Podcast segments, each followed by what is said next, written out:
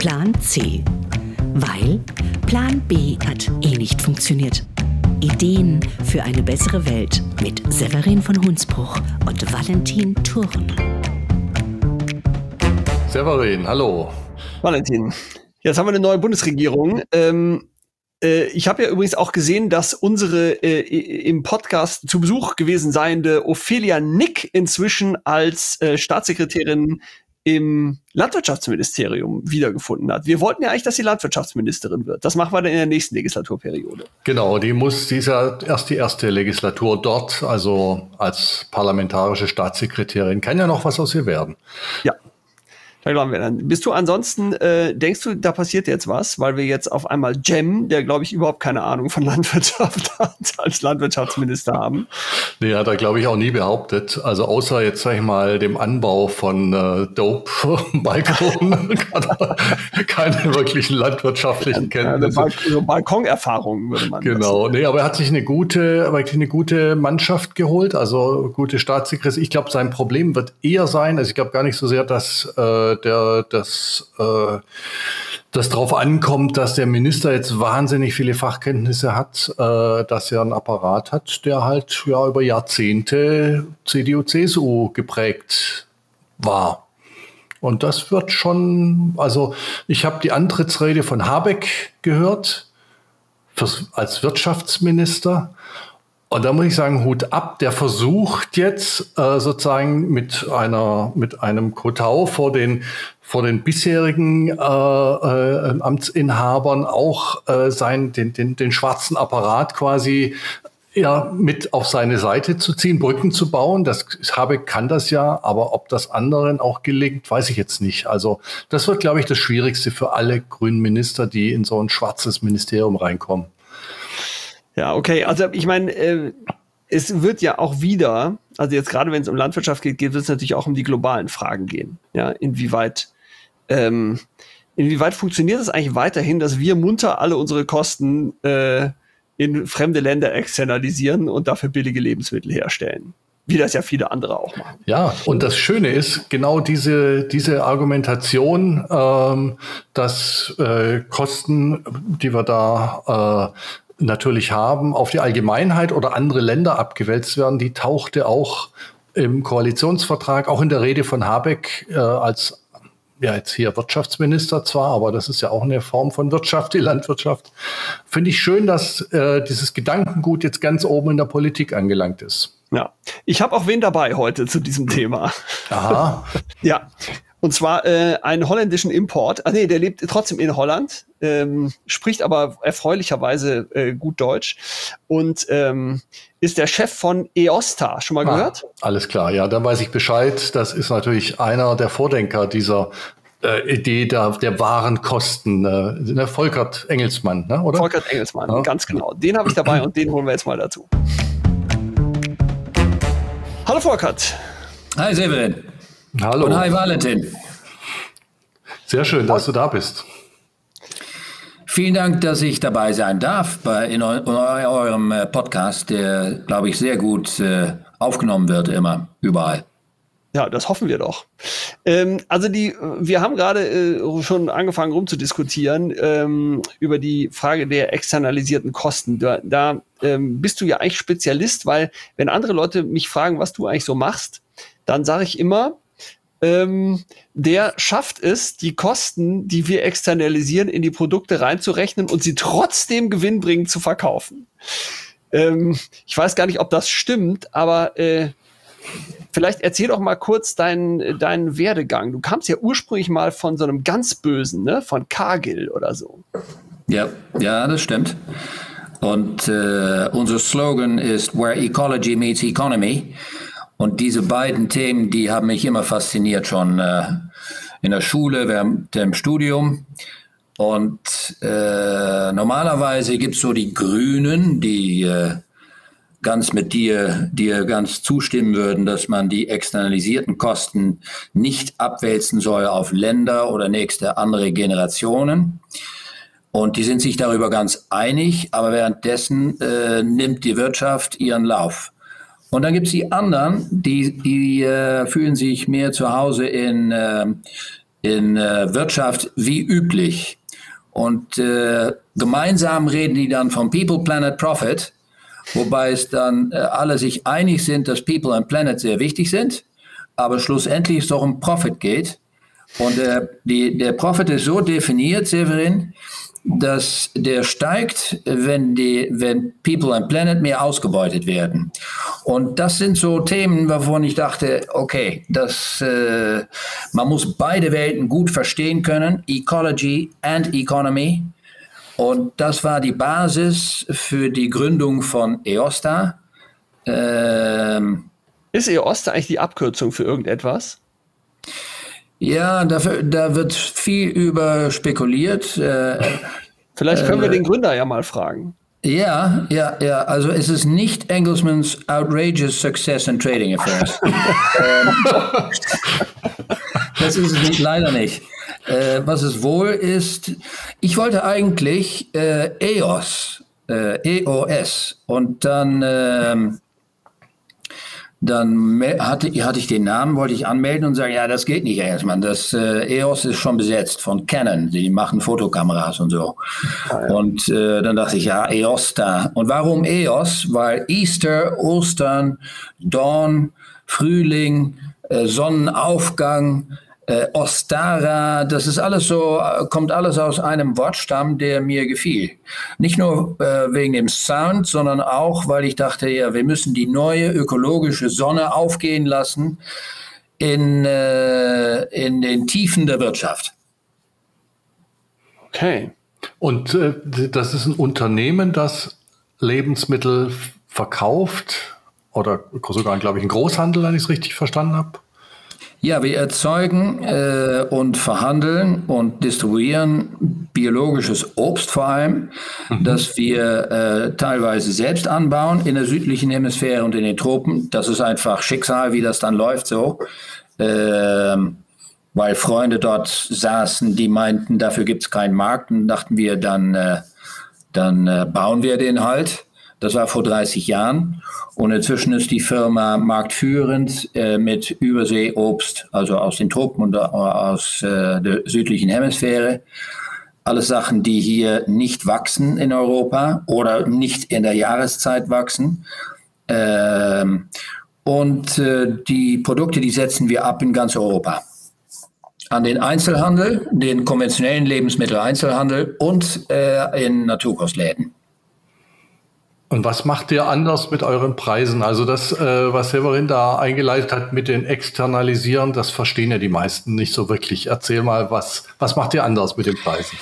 Ja, wir sagen immer, Bio ist nicht zu teuer, konventionell ist zu billig, weil äh, man rechnet sich eigentlich reich, wenn man nur auf Produktivität pro Hektar schaut und dabei den Boden oder Bodenfruchtbarkeit aus dem Auge verliert oder verschmutztes Wasser oder Verlust an äh, Artenvielfalt oder Treibhausgas, was man in die Welt jubelt. Äh, das sind alles Kosten, die von der Gesellschaft getragen werden. Äh, und wenn sie nicht von der heutigen Gesellschaft getragen werden, dann werden sie von der nächsten Gesellschaft, von der nächsten Generation getragen. Und wir haben jahrzehntelang über dieses Thema der externalisierten Kosten gesprochen.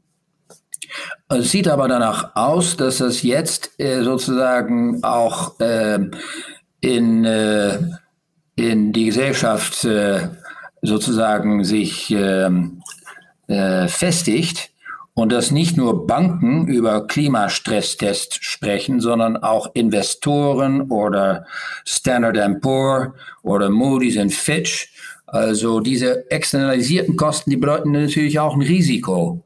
Äh, irgendwann kommt der Boomerang nicht zurück. Nicht nur äh, auf die nächste Generation. Wir sehen, dass sie auch schon auf uns zurückkommt. Und Covid ist ein gutes Beispiel von was passiert mit Ökosystemen, wenn man sie unter Druck setzt von intensiver, Land mit intensiver Landwirtschaft oder Viehzucht.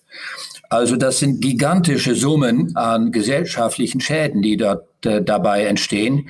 Und das führt dazu, dass Banken immer mehr auch auf deinen Klimafußabdruck gucken. Und wenn er zu hoch ist, dann, äh, dann, dann äh, knabbert das sozusagen an deiner äh, Kreditwürdigkeit und dann wird dein Zugang zu Kapital schwieriger. Das wird, geht nicht nur von Zentralbanken aus, das geht auch von den Credit Rating Agencies aus, äh, von der Financial Stability Board, also von einer Reihe, Reihe von internationalen namhaften finanziellen Autoritäten und führt schlussendlich auch dazu, dass es Gesetzgebung geben wird, äh, die dazu führt, dass der Verschmutzer nicht länger wegkommt mit einem Konkurrenzvorteil. Mhm. Aber es ist noch nicht so eigentlich. Ne? Das ist das, was du für die Zukunft voraussagst, oder hat das, greift das schon teilweise? Mein Eindruck ist, Valentin, dass es jetzt schon greift. Mhm. Also ähm, zurück zur, äh, zu Severins Frage kurz noch schaffst du es, für die wirklichen Kosten auch zu berücksichtigen und deine Landwirte zu entlohnen für ihre Ökosystemdienste, also nicht nur für das Produkt, sondern auch für Bodenfruchtbarkeit und Biodiversität und Gesundheit und so? Äh, die Antwort ist leider nein, das schaffen wir noch längst nicht. Wir schaffen es zwar, eine Prämie zu kriegen für die Produkte, weil sie bio- oder biologisch dynamisch zertifiziert sind. Wir schaffen es zwar, um äh, mit kreativen Marketingkampagnen äh, für Boden oder für Biodiversität oder für die Bienen auch eine Prämie zu erwirtschaften, die wir ungekürzt dem Landwirt zur Verfügung stellen. Aber wir sind noch weit davon, äh, was wir eigentlich erreichen wollen. Und dann zu deiner Frage, Valentin, inwiefern äh, ist das Thema nur ein Thema für Frontrunners? Äh, ist es ein Thema für the First Movers. Klar, das ist es, es solange es noch keine Gesetzgebung gibt und äh, steuerliche Maßnahmen, die für ein gleicheres Spielfeld sorgen, in dem, wie gesagt, der Verschmutzer nicht mehr wegkommt mit einem Konkurrenzvorteil. Ähm, aber was man wohl sieht, ist, dass der Finanzsektor dort schwer drauf einsteigt. Nicht, weil die an äh, weil die moralisch oder ethisch getrieben sind, sondern risikogetrieben. Und äh, in Deutschland seid ihr ziemlich weit mit dem äh, Duty of Care Prinzip. Wie heißt das auf Deutsch? Vor, für, Fürsorge, Vorsorge. Vor, Vorsorge Prinzip. Ähm, also das wird von den Zentralbanken, aber auch von äh, finanziellen Autoritäten so, so eingesetzt, dass die einen Stresstest auf deine äh, Gewinn- und Verlustrechnung loslassen.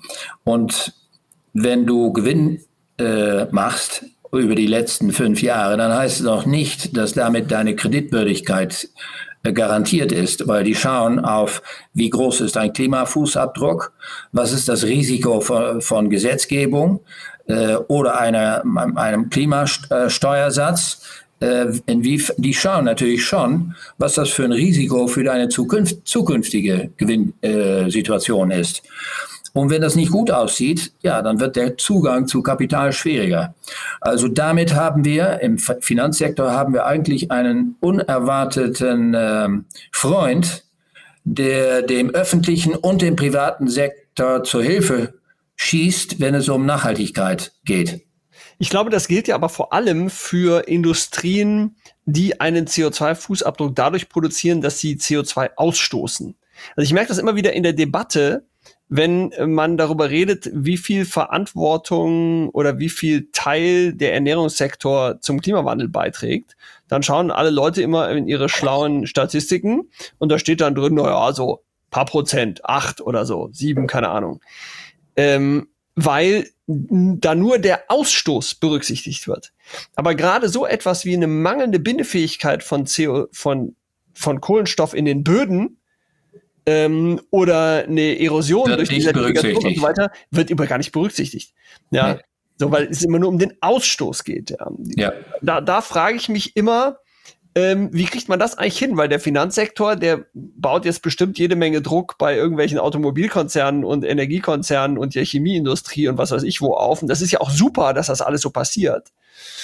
Ähm, ich frage mich aber, wie wir so oder wie sozusagen funktioniert, dass der Ernährungssektor ähm, da äh, da mehr in die Pflicht genommen wird. Glaubst du, das ist eher eine Sache, die, weil du hast ja von diesen, ähm, also ich fand ja, ich habe so ein paar von euren Marketingmaßnahmen, hast du ja mal erzählt, ähm, äh, die sozusagen den, also ihr stellt ja schon mal, wenn ich richtig erinnere, so Ärzte in den Supermarkt, die dann so in den Einkaufswagen reingucken und einem erzählen, was dieser Einkaufswagen mit einem macht oder montiert einen Spiegel in den Einkaufswagen, dass man sich selbst angucken muss beim Einkaufen und so. Das sind ja super Maßnahmen, um Leuten so Sachen zu vergegenwärtigen. Ähm, aber ich habe immer die Frage oder ich frage mich immer, ob, ob sozusagen das Handeln des Einzelnen an der Supermarktkasse an der Entscheidung, kaufe ich jetzt eine Bio-Butter oder eine konventionelle Butter, am Ende des Tages ja wenn es hart auf hart kommt, zählt immer der Geldbeutel. Ja. Und deswegen ist ja, und deswegen kriegst du dieses Thema doch eigentlich nur in den Griff, wenn du das eben auch löst über Politik, Industrie, Finanzsektor, keine Ahnung. So, wie, wie funktioniert das, dass das im Ernährungssektor ankommt, dieses Thema? Ja, das sind eine Reihe von, von sehr wichtigen Themen, Severin. Vielen Dank dafür. Dass, äh, also die Frage, welche Rolle spielt der Verbraucher? Ja, die ist natürlich, einerseits äh, ist es der schlafende Riese, wie, wie Thilo Bode immer sagt. Äh, andererseits ist seine Rolle natürlich auch be begrenzt. Äh, du kannst nicht von ihm erwarten, dass er mit Steuern sozusagen den Scheiß der konventionellen Landwirtschaft aufräumt und dann auch noch eine Prämie bezahlt für Bioprodukte. Äh, irgendwo, irgendwo hört das auf. Also wir müssen schon eine sozusagen Abstraktionsebene da drüber gucken, welche Infrastruktur notwendig ist, äh, mit, mit Steuersätzen zum Beispiel, woran, woran jetzt auch äh, gearbeitet wird in Brüssel. Zum Beispiel null Mehrwertsteuer auf Obst und Gemüse wird vorgeschlagen oder ein Fleischtax oder ein, äh, ein, ein Klimatax oder ein Zuckertax. Das sind natürlich schon Sachen, äh, äh, steuerliche Instrumente, die man einsetzen kann, um ein gleicheres Spielfeld zu schaffen, das dazu führt, dass ges gesunde Lebensmittel oder nachhaltig erzeugte äh, Lebensmittel relativ billiger werden und die wahren Kosten der konventionellen Lebensmittel auch reingerechnet, hineingerechnet werden in den Endpreis, der, für den dann dieses Produkt im Regal liegt. Also das ist äh, die nächste Ebene. Und dann hast du die dritte Ebene, die du, mit der du angefangen hast, dass normalerweise äh, wird bei Klima vor allem auf Großindustrie und auf Ausstoß geschaut. Erstens ähm, ist man sich nicht davon bewusst, dass 30 bis 40 Prozent der weltweiten Greenhouse Gas Emissions von der Landwirtschaft äh, verursacht werden, wovon die Hälfte äh, mit Kunstdünger und die andere Hälfte über Methan.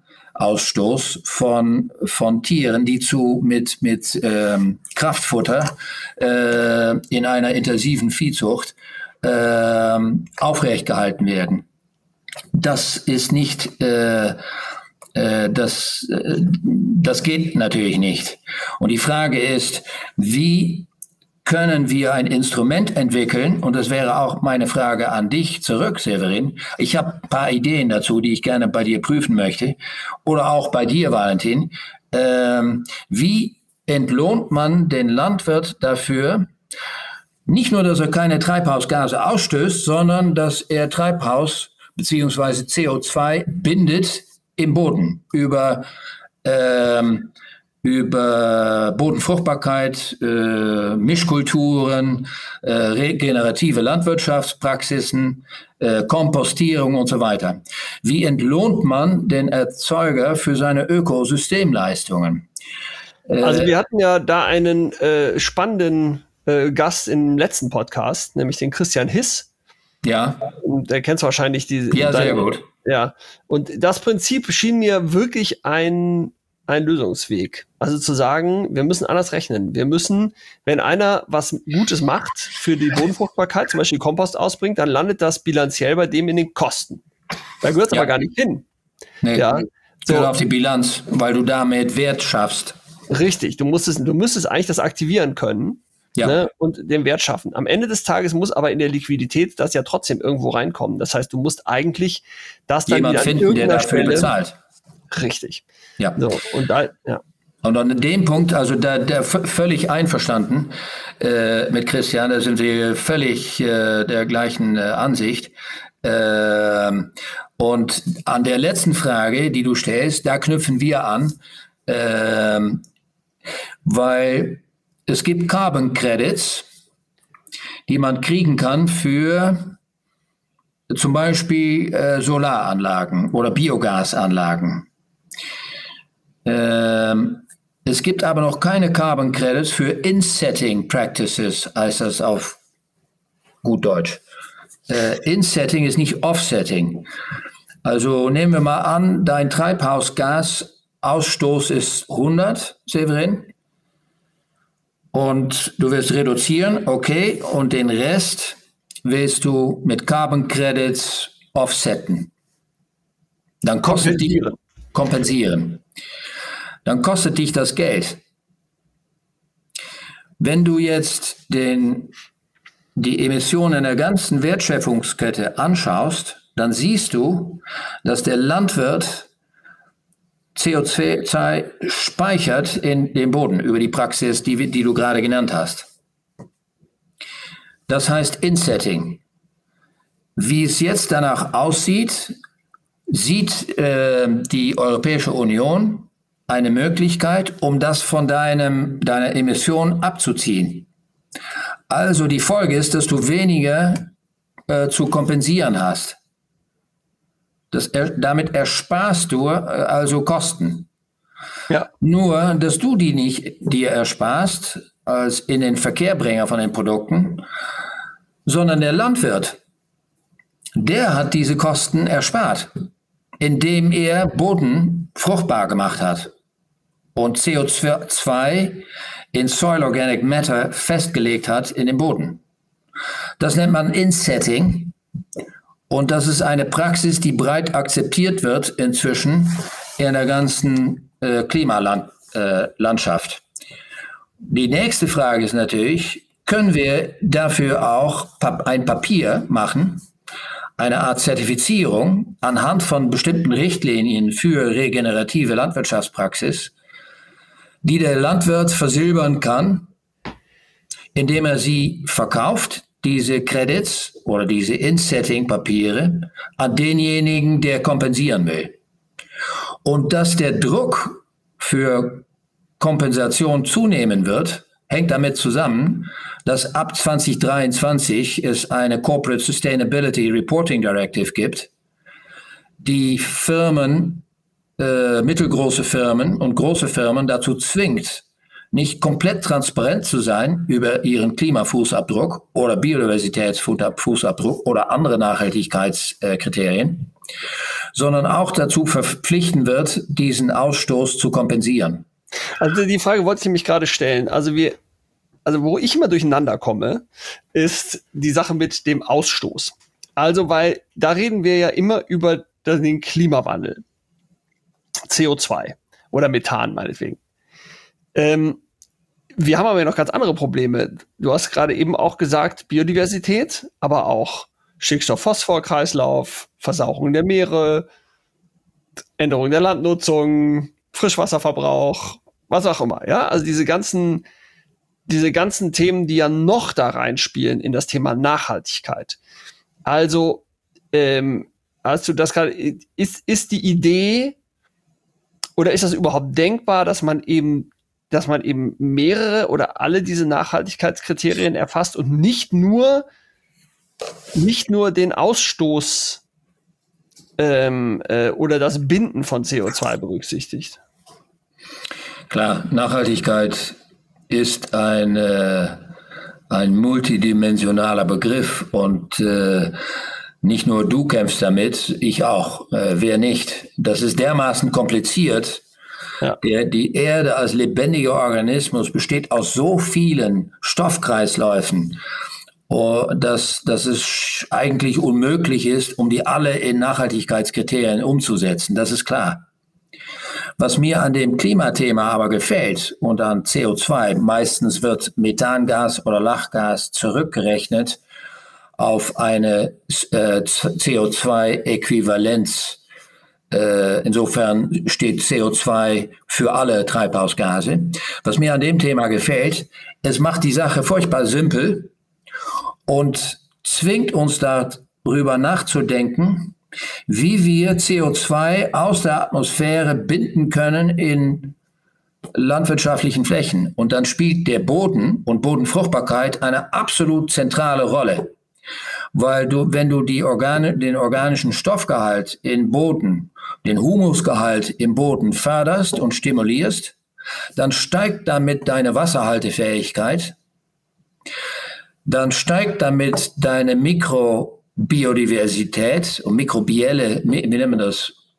Äh, die Mikrobiologie, Diversität im Boden und damit die Artenvielfalt. Und was äh, feindlich dem gegenübersteht, sind alle Kunstdünger oder agrochemische äh, Mittel, die diesen Prozess stören.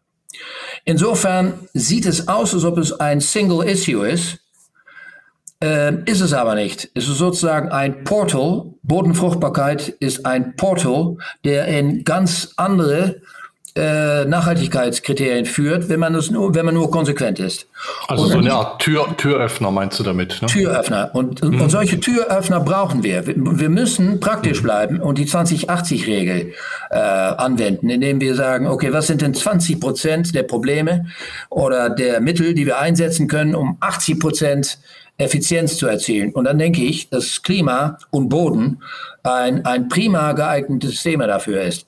Es führt nicht nur zur Wasser, Biodiversität, es führt auch in Gesundheit, hat auch mit Gesundheit zu tun, hat auch damit zu tun, dass man den Landwirt wieder äh, sie, äh, kapitalisieren lässt auf die Bilanzwerte, die du so eben, eben erwähnt hast, nämlich Bodenfruchtbarkeit. Das ist ein Bilanzwert. Statt dass wir eine Wirtschaft unterstützen, die den Input Supplier von Kunstdünger und Agrochemie kapitalisiert. Da, davon wollen wir gerade weg. Wir wollen, dass der, und der, eigentlich beutet die Input-Industrie äh, den Landwirt aus. Und wir müssen wieder damit. Und das ist sehr nachhaltig, weil der, wie du das so, immer so schön zusammenfasst, Severin, der Inputlieferant, der liefert Kunstdünger, das sieht augenscheinlich so aus, als ob das ein bisschen extra Ertrag bringt. Aber damit äh, wird, äh, entstehen ein paar Krankheiten, aber dafür hat er auch eine Lösung. Und wenn man die getötet hat, dann hat man damit auch andere äh, Probleme wieder geschafft. Und das ist so äußerst äh, lukratives äh, Sehr nachhaltiges Geschäftsmodell für den Inputlieferanten, leider auf Kosten von People and Planet. Und wenn man sozusagen das Thema Klima, was jetzt überall spricht man über Carbon Farming äh, und Klima dies, Klima Paris so und so weiter. Ja, lasst uns das bitte, dieses Momentum voll einsetzen, um zu sagen, der Landwirt sitzt auf dem größten Carbon Sink, nämlich landwirtschaftliche Böden, nach den Ozeanen. Lasst uns nicht nur die Regenwälder, sondern auch die Landwirte dafür entlohnen, belohnen, dass sie diesen Carbon Sink bauen. Und lasst uns die Landwirte nicht nur einen Preis geben für die Produkte, die sie erzeugen, sondern auch einen Preis für die Ökosystemleistungen. Und lasst uns bitte anfangen mit fruchtbaren Böden. Weil dann okay. daraus folgt eine ganze Reihe von, äh, von Collateral Benefits. Ähm, okay, aber spannend. Also Finde ich auch. Ähm Aber ich frage mich, wenn man damit jetzt so zu so einer Hardcore-konventionellen Truppe geht, ja, und sagt so, ja, wie ist denn das jetzt hier mit so? Dann kommt direkt, oh ja, also Humusaufbau im Boden, hm, das geht sehr langsam, das braucht zehn Jahre, bis man das überhaupt, und das ist messbar. Und übrigens, da muss man dreimal drüber flügen und so einmal im Winter liegen lassen, dann ist das Ganze wieder weg. Ähm, und wenn man sozusagen äh, äh, Bodenfruchtbarkeit verliert, müsste der Landwirt dann nicht wieder dafür bezahlen dass er sozusagen Bodenfruchtbarkeit verringert hat. Da kann aber möglicherweise mal gar nichts dafür, weil irgendwie der Sommer heiß war und deswegen äh, Humus abschmiert oder sowas. Ja. Also, ähm, also im, im praktischen Leben, wie geht denn das eigentlich? Also sind das meine Maßnahmen, die mir irgendwie, also wie Christian Hiss halt sagt, ich bringe jetzt Kompost aus und sozusagen, und das tue ich bei mir in die Kosten und das stelle ich dann in der Bilanz einfach anders dar und dann kriege ich das darüber finanziert, aber vielleicht habe ich den Kompost ja auch zur falschen Zeit ausgebracht und nicht richtig eingearbeitet oder eben falsch eingearbeitet und das heißt, das nützt alles gar nichts und so. Also das, die Sache ist ja sozusagen, gerade dieses Thema ist so unheimlich schwierig wirklich konkret zu fassen. Oder nicht? Ja, nein, also ich, ich teile deine Sorge, Severin. Und äh, wenn es ein Silver Bullet gäbe, äh, dann äh, würde ich den gerne hören. Aber den gibt es wahrscheinlich nicht. Ein Silver Bullet, der alles löst.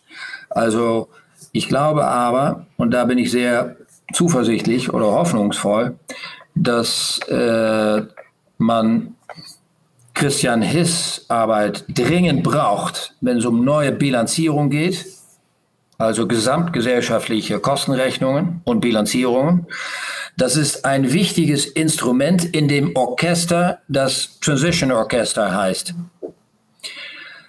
Dann gibt es Carbon Credits, In-Setting Practices, da sind wir wirklich voll dran, um nicht den Landwirt zu bestrafen für, wenn er Bodenfruchtbarkeit verliert, sondern dafür zu belohnen, wenn er Bodenfruchtbarkeit schafft. Das ist ein Instrument. Äh, ein anderes Instrument ist, dass eine Tochtergesellschaft Soil More, in Deutschland übrigens, ähm, äh,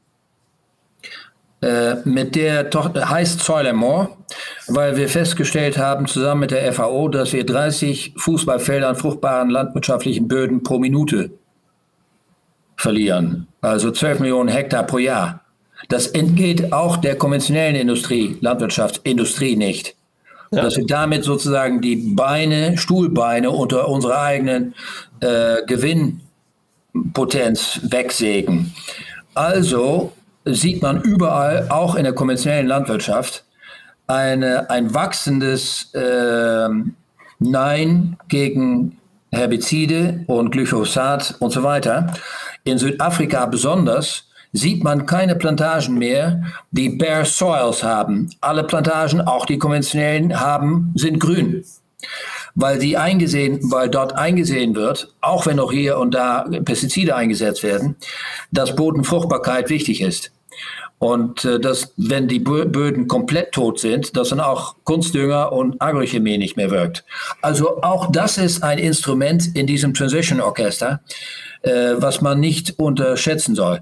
Und das hat dazu geführt, dass Soil Mont diese Kompostierungspraxisen nicht nur mit äh, Öko-Firmen äh, macht, sondern auch mit Fives, äh, ähm, Fives, mit Dole, Chiquita, Unilever, Procter Gamble, äh, wenn es um Palmölplantagen geht, oder Nestle. Also das, das nimmt jetzt ein, ein, äh, ein, zweite, ein anderes Instrument, ist, dass auch die, die, äh, der Gesetzgebungsdruck aus Brüssel jetzt zunimmt. Also ich glaube, dass viele unterschätzen, was diese Corporate Sustainability Reporting Directive für Folgen haben wird.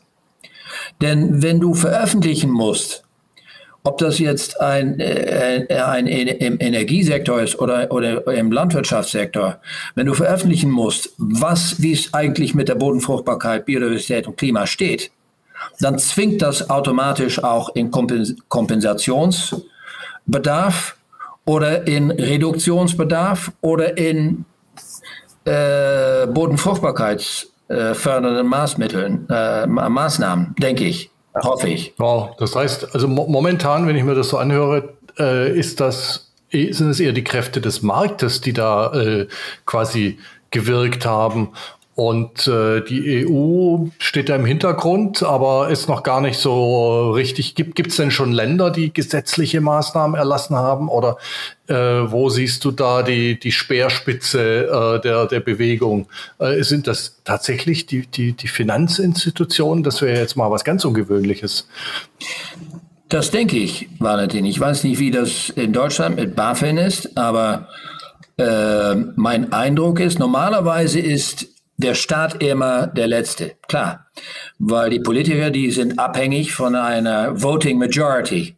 Und Änderung ist noch nie von einer Majorität, Mehrheit in der Gesellschaft ausgehen, sondern gegangen, sondern immer von einer trendsettenden äh, Minority. Also die Arbeit, die ihr macht, das ist äh, Thought Leadership. Beide, ihr, was ihr beide macht, Valentin und Severin, ist Thought Leadership, ist Prototyping the Future. Und damit stürmt man sozusagen nach vorne. Also das ist per Definition politisch nicht interessant. Also wir brauchen dieses Orchester, das äh, aus wissenschaftlicher, aus äh, bilanztechnischer, aus True Cost Accounting oder aus Permakultur-Sicht etwas schafft, was mit dem neuen Normal zu tun hat.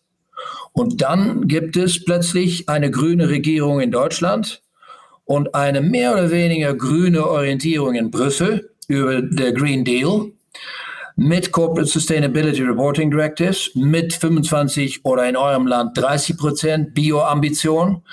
Und plötzlich, Holland ist da nach Malta so ungefähr der schlimmste in, in Europa. Äh, auch wir haben jetzt, reden jetzt plötzlich über Bio und über Klima. Also wenn das für Holland möglich ist, dann glaube ich, ist es für jedes Land möglich. Ähm, also, also, und ich denke, dass, dass dort, was du sagst, Valentin, oder feststellst, dass plötzlich aus unerwarteter Seite der Finanzsektor sich in das Gespräch mischt. Nicht aus weltanschaulicher Sicht, sondern rein aus Risiko äh, Mitigation, wie heißt das, äh, Risikovermeidungsgründen. Äh, das, ist, das macht das Ganze nur stärker. Also ich finde ein schönes Beispiel dazu ist, ähm, äh, was ich hier gerade, äh, wir hatten ja jetzt, in diesem Jahr hat es ja mal halbwegs genug geregnet, ja. Aber in den drei Jahren davor hatten wir ja dramatischste Dürren. Und äh, ein benachbarter Landwirt hier von uns, der hat, der hat schon länger so einen kleinen Spleen für Humusaufbau im Boden. Und ähm, arbeitet, probiert sehr viel rum mit Untersaaten, mit, ähm, mit bestimmten Fruchtfolgen und so. Und ähm, der hat bei der Gelegenheit einfach festgestellt, dass er im Vergleich zu seinem konventionellen Nachbarn viel weniger wässern muss.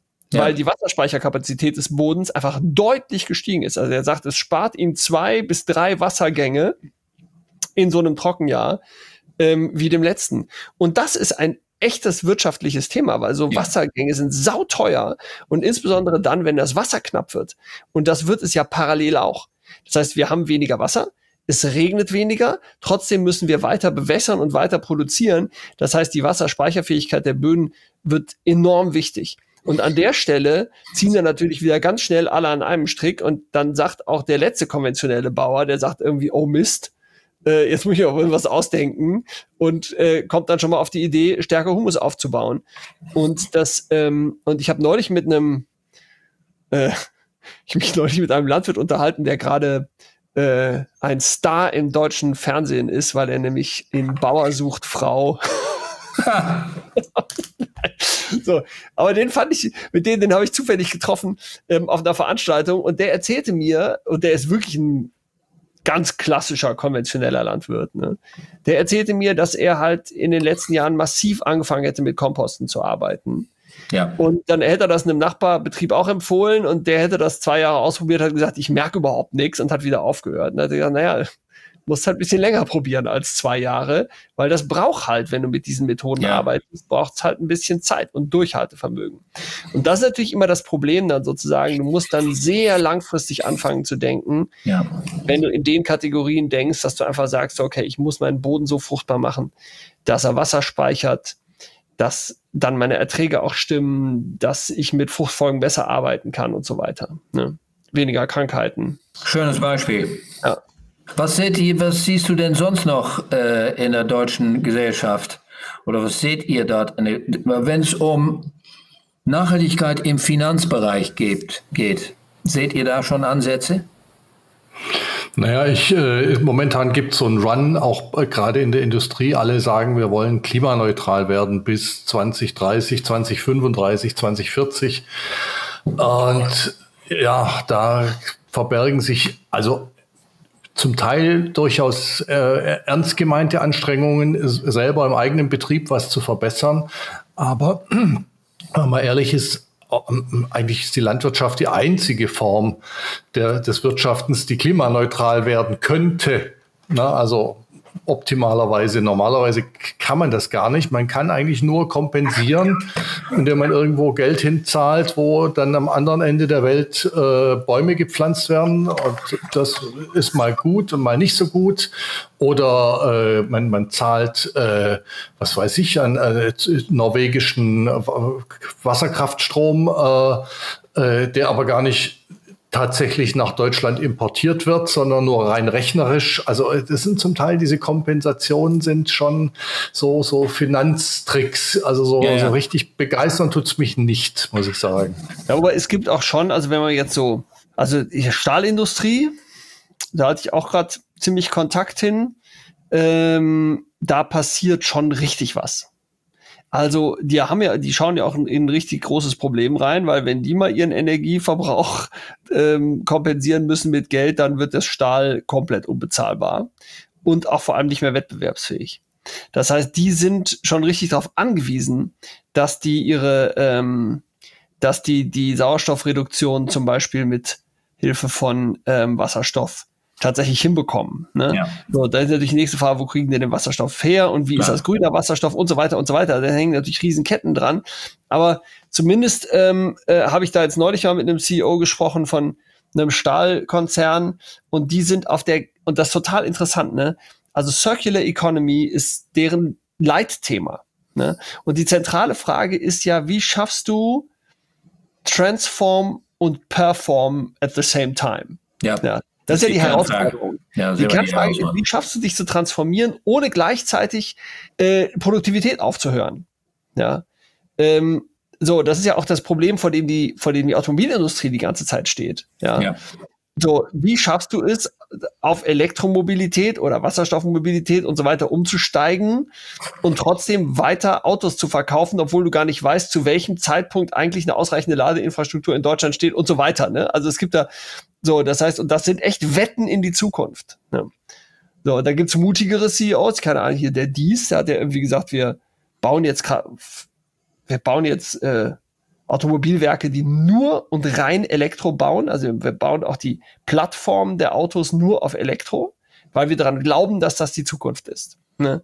So, ohne zu wissen, wann diese Zukunft beginnt. Ja, ja kommt schneller, als man denkt. Ja, das, hofft, das hoffen die. Ne? Es gibt andere Automobilhersteller, die sagen, hm, wir bauen lieber Werke, in denen wir immer noch beides bauen können. Ne? Wo wir sozusagen ein Auto bauen, wo wir sowohl einen Verbrenner als auch eine Elektrobatterie reinschmeißen können. Ja. Und es trotzdem funktioniert. Ja, und dann gibt es natürlich noch die Frage, ob tatsächlich die Umstellung auf die Elektromobilität den Vorteil für die Umwelt bringt, den wir uns erhoffen. Also teilweise ja, teilweise ist es kein noch jedenfalls, solange der Strom äh, nicht tatsächlich ökologisch erzeugt wird, kein großer Sprung.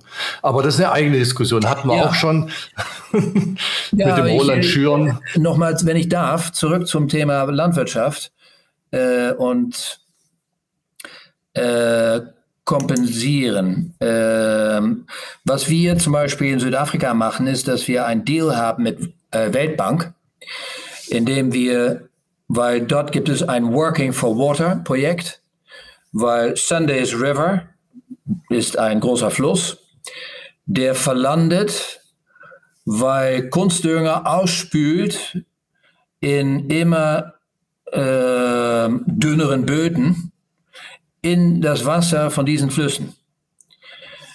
Und deswegen wächst da alles Mögliche, was dort nicht wachsen soll. Also, weil diese Delta-Gebiete die Hauptproduktionsgebiete sind für die Landwirtschaft, in diesem Falle die Zitrusleute, äh, äh, ist das lebensbedrohend und stellt Weltbank Milliarden zur Verfügung, um dieses Grünzeugs, was dort in den Flüssen wächst, zurückzuschneiden und zu verbrennen oder auf einen großen Landfill zu schmeißen in dem Moment äh, working for water, also man schafft damit Arbeitsplätze und das Wasser fließt wieder.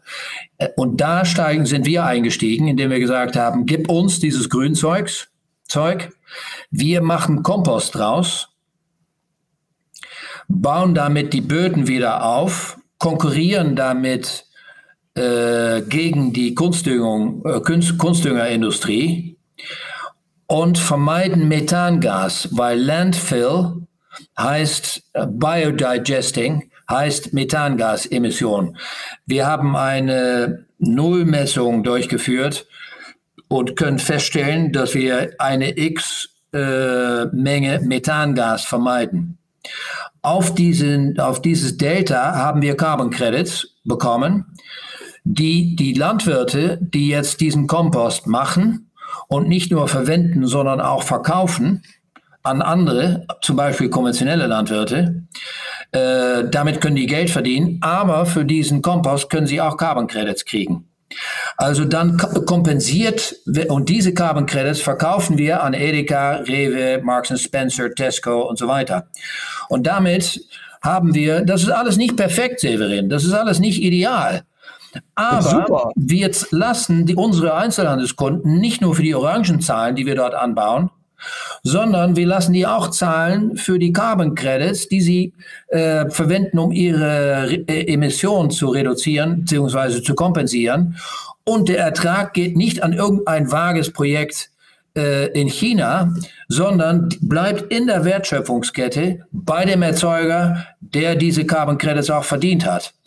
Und sowas Ähnliches wollen wir auch machen. Und das machen wir jetzt in Mexiko, in Indien, in China, an diversen Orten. Nicht nur mit äh, Weltbank, sondern auch mit Municipalities, wo wir das ganze Grünzeugs einsammeln und daraus äh, äh, Kompost, CMC, äh, Pfeiffer, Ehrenfried Pfeiffer Kompost machen. Ähm, und wenn wir dieses Konzept skalierbar machen könnten, indem wir auch Carbon Credits kriegen für Praxis, die mit ähm, Humusaufbau im Boden zu tun hat, dann hätten wir natürlich ein zusätzliches Verdienstmodell. Wobei, was du soeben so neben mir sagtest, Severin, ist schon sehr wichtig. Es muss eine gewisse Permanenz geben für ein Carbon Credit. Denn wenn du den Boden wieder aufpflügst, wer zahlt dir dann die Carbon Credits zurück? Aber über dieses Insetting-Prinzip äh, könnte man das wohl machen, weil man nur den Landwirt zahlt für die Bodenaufbauleistung in diesem Jahr. Und im nächsten Jahr kriegt er erst wieder Geld, wenn er wieder ein Delta geschafft hat. Wenn er das wieder aufgepflügt hat, hat, ja, dann war das in diesem Jahr, hat er so viel CO2 eingebunden im Boden, aber nächstes Jahr halt nicht mehr. Dann kriegt er auch dafür kein Geld. Also an dem Thema sind wir im Moment dran. Und ich denke, dass ganz neue Märkte entstehen werden für Ökosystemleistungen für Carbon Capture, Carbon Farming Practices, weil wir können uns nicht länger erlauben, den Landwirt nur für seine Zwiebeln oder Orangen zu entlohnen. Wir müssen ihn auch wieder äh, äh, Geld zahlen für seine People and Planet Leistungen, für seine Bodenaufbauleistungen, Biodiversität, äh, Treibhausgasbindungsleistungen, Community Services und am liebsten auch Gesundheitsleistungen. Aber das ist für den nächsten Podcast. Genau, das nehmen wir deswegen nämlich auch mal als Schlusswort hier, Valentin, wenn das okay ist. Also, dass glaube, wir in Zukunft Carbon Farming machen und nicht nur Krypto Farming, was ja so ungefähr das Gegenteil ist. Ähm, da bin ich auch absolut dafür. Und äh, herzlichen Dank, Volker, dass du hier bei uns im Podcast zu Gast ja, warst. Ja, danke schön. Vielen Dank, lieber Severin und lieber Valentin. Bis bald. Hoffentlich. Jo. Also wenn der Plan C irgendwann mal Wirklichkeit werden soll, dann braucht er Verbreitung und Reichweite. Ihr könnt diesen Podcast auf allen gängigen Kanälen abonnieren, wie Spotify, Apple Music oder Google. Oder besucht unsere Homepage Plan C Podcast. Plan-c-podcast.de. Da findet ihr alle neuen Folgen.